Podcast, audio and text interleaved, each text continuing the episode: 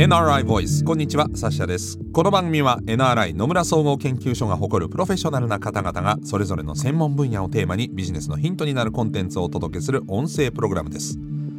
今回もお話を伺うのは金融デジタルビジネスリサーチ部グループマネージャーの竹花勝利さんです。よろしくお願いします。はい、よろしくお願いいたします。竹花さんの専門領域は資本市場金融制度経済政策ということで2012年度より複数の自治体にて公金の適正な管理運用を図るための公金管理外部委員を務めていらっしゃいますでは、えーこのシリーズではですね資産所得倍増プランとベーシックアカウント構想をテーマにお話を伺っているんですが、えーこのシリーズラスト、えー竹花さんどういったお話になるんでしょうか？はい、えー今回はあのベーシックアカウント構想とはについて、えーお話をさせていただきたいと思います。NRI Voice. NRI Voice. ベーシックアカウント構想、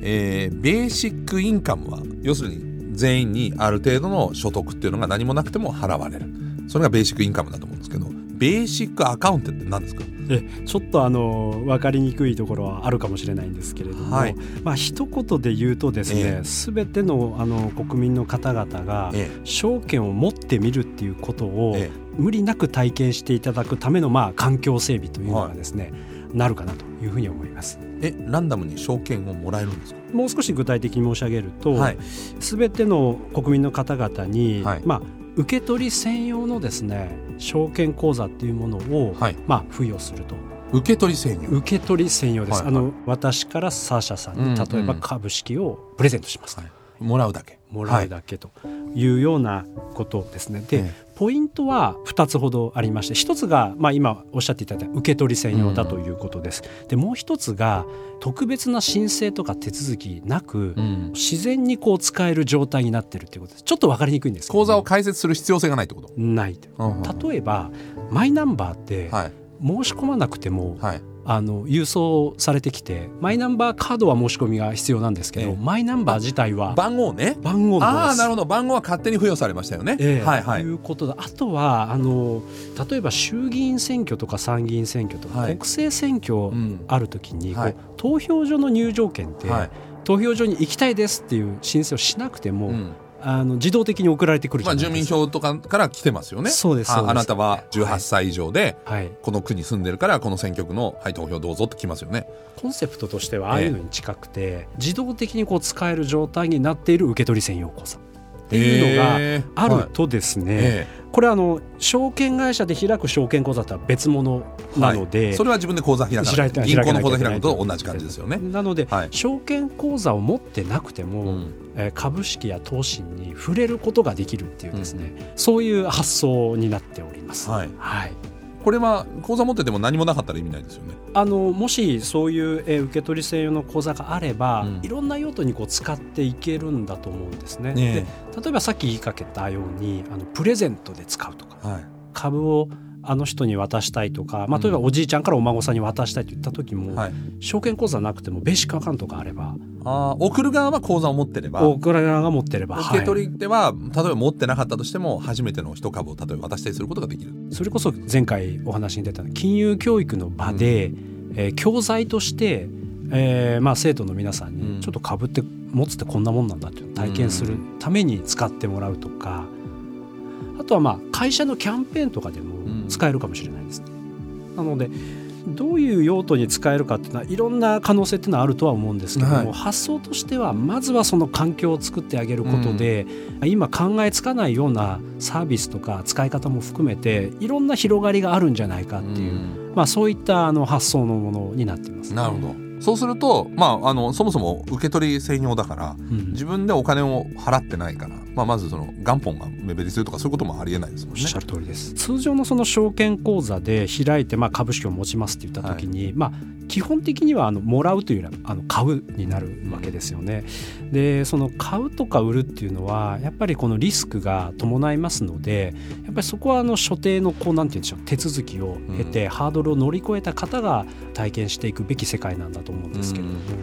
あのそれに比べてこう言ってみるとタダでもらうっていうこと自体がですね、はい。リスクはそんなにないはずなので、えなかなかこの習うより慣れろっていうのがやりにくい世界ではあるんですけれども、うん。そういったことがなんとかこの証券投資の世界で、まあ、できないかというのがですね、うん。まあベーシックアカウントの一つのまあ着眼点でもあります。けれどまあ身近に触れてみることができるからまあじゃあ今度は自分でやってみようかと、いうようなことにつながっていくと、まあいいんじゃないのかなというようなですね。まあ、よく言われてることは日本はその、まあ、他の先進国に比べると比較的その株価の単価が高いと例えばその1株送るにしても何百万とか何十万ってなかなか送りづらいじゃないですか。ああ、まあはいはいはいはい証券会社に入ってて口座を持ってると、まあ、一部をまあまあ分割して持つみたいな形でええもうちょっとその安い値段でも株の一部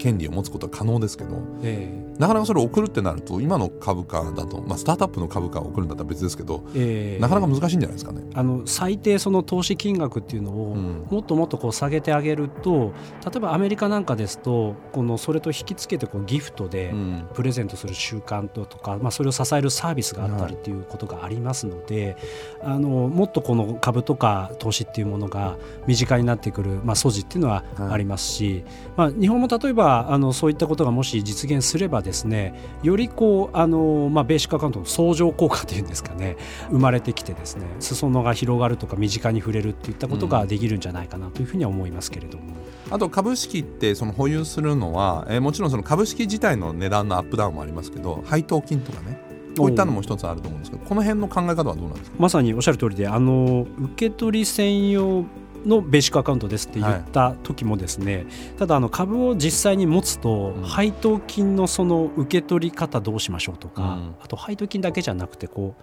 株主総会の通知とか、まあ、うん。いろんな書類ってこう送られてきますよね。そうですねはい。ああいったものをどうやってやり取りしようかとか、まあ、いわゆるこうもう一歩進んだ実務的な課題っていうのは当然たくさんあのあります。はい。まあ、そこについてはですねあの今あ一つ一つに具体的な答えが用意されているわけではないんですけれども、まあ、この次の段階として、まあ、そういった話につながっていけばいいなというふうにはあの思っておりますけど、まあでもスマホ使ってデジタル化すればそんなに難しいことではないですよね。まあ、本当にデジタルっていうのがこれだけあの普及してて社会全体でもっとデジタル化推進していこうっていうことになってますのでそういう追い風が吹いてるっていうことは間違いないと思いますね。その受け取り専用の株が受け取り専用じゃないですか。はい、今度は株価がはい。停滞するじゃないですかそうすると。だって売買できないってことになっちゃうと思うんで。あーなるほど、はい、要するに受け取ったばっかりになっちゃうとええ。逆に株価がタンス貯金みたいになっちゃうっていうかそこの心配はないんですか？やっぱりそこはあの金融教育などとの掛け算が大事だと思ってまして、やっぱりこうもらって終わりっていうためだけのものにやっぱりしたくないよなっていうふうにはあの常々思ってます。うん。なので受け取った後に本当にその自分でこの投資っていうのをやってみるとか、うん。それこそ売買の世界にこう入っていくための後ろのこの動きにつながっていくといいなと思ってます。そういうそのきっかけ作りとしてこういったベーシックアカウントというのが有効になるんじゃないかというふうには思ってます。このここまでもあの、えーお話しさせていただいている通りおそらく日本人っていうのはそのきっかけに触れること自体がものすごく少ないんだと思うんですので、なのでこの NISA を、えー使いやすくします。はい。金融教育を強化します。うん。これすごい大事なんですけれどもやっぱり掛け算で大事になってくるのがそれだけではちょっと不足感があって最初のこのきっかけっていうのをどれだけこう皆さんがこう持たれているかっていうことと合わせてそういった NISA とか金融教育っていうものがよりこう効果を発揮してくるんじゃないかなというふうには思ってますけど。その受け取った証券の流動性ってどうするんですか？これ売れないんですか？あの売りたい場合は、えー証券口座で移してあそれは可能なんですね。それは可能です。だから受け取り専用だけど自分で売買したいとか運用したいと思ったら証券口座をそこで初めて開いて開いてやってでそこに移管するという。ことですおっしゃる通りです。そうそうするとまあマーケットに出れるようになると。いうことですね。はい。ってことはそうか。あの家の前にある郵便受けみたいなもんですね。あ一旦もらうだけっていうあもらうだけっていう。ことですそこから売買するためには部屋に持ってってとかっ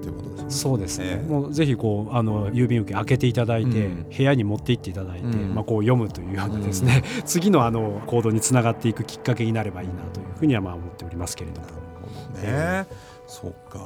触れることの大事さってどうやってお伝えしようかなと思った時に、例えばあの野球？はい。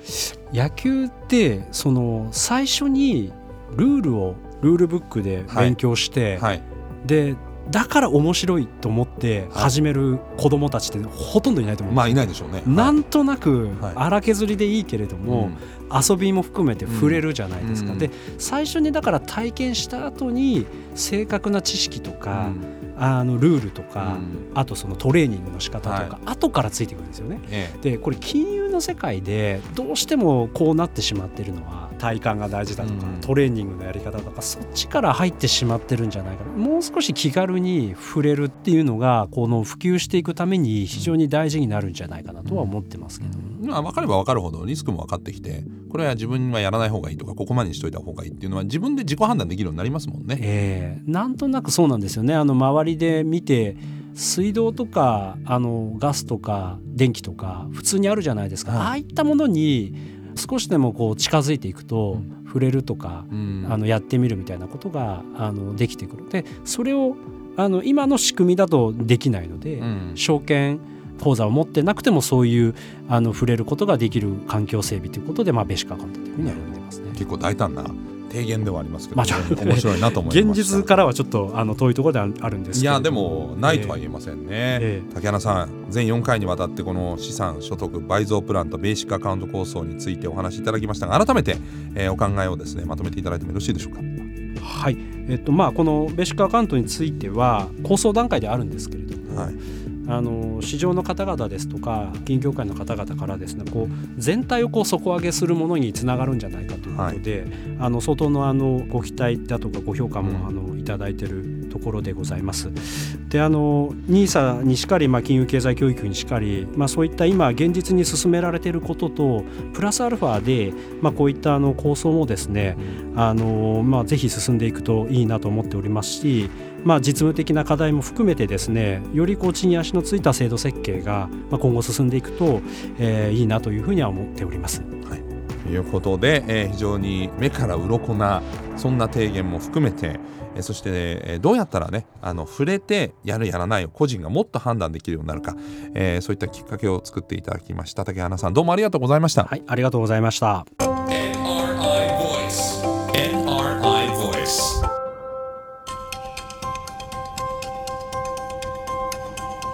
ザ・シャナビゲータでお送りしてきました NRI Voice、えー資産所得倍増プランという話を聞いた時はですね一体どうやって倍ってなかなかですねと思ってたんですけどね。今日の話を聞いてなるほど現状の問題課題、えーそしてですねなかなか答えは一つではないんだけれども、えーそこに対するヒントというところも竹花さんにたくさん教えていただいて、まあ、ベーシックアカウントっていうのもね大胆な提言ではありますけれどもそれをきっかけに何か議論が生まれてどうやったらあのみんながですね資産をもっとうまく活用できるか、まあ、国としてね。そしてそのリスクも理解しながら、えーベネフィットを得るかということにつながっていくといいなというふうに思いましたのでまずはみんなで考えてみる。そしてまあ教育を受けてみる、えーなんか積極的にそういう話を聞いてみるっていうのも重要だなというふうに思いましたね。やっぱり知ることこそですね、えー重要だというふうに、え感じました。はい。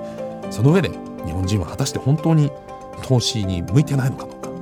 そんなことはないと思うんですけどね、えーこういったところも考えていければと思いますね。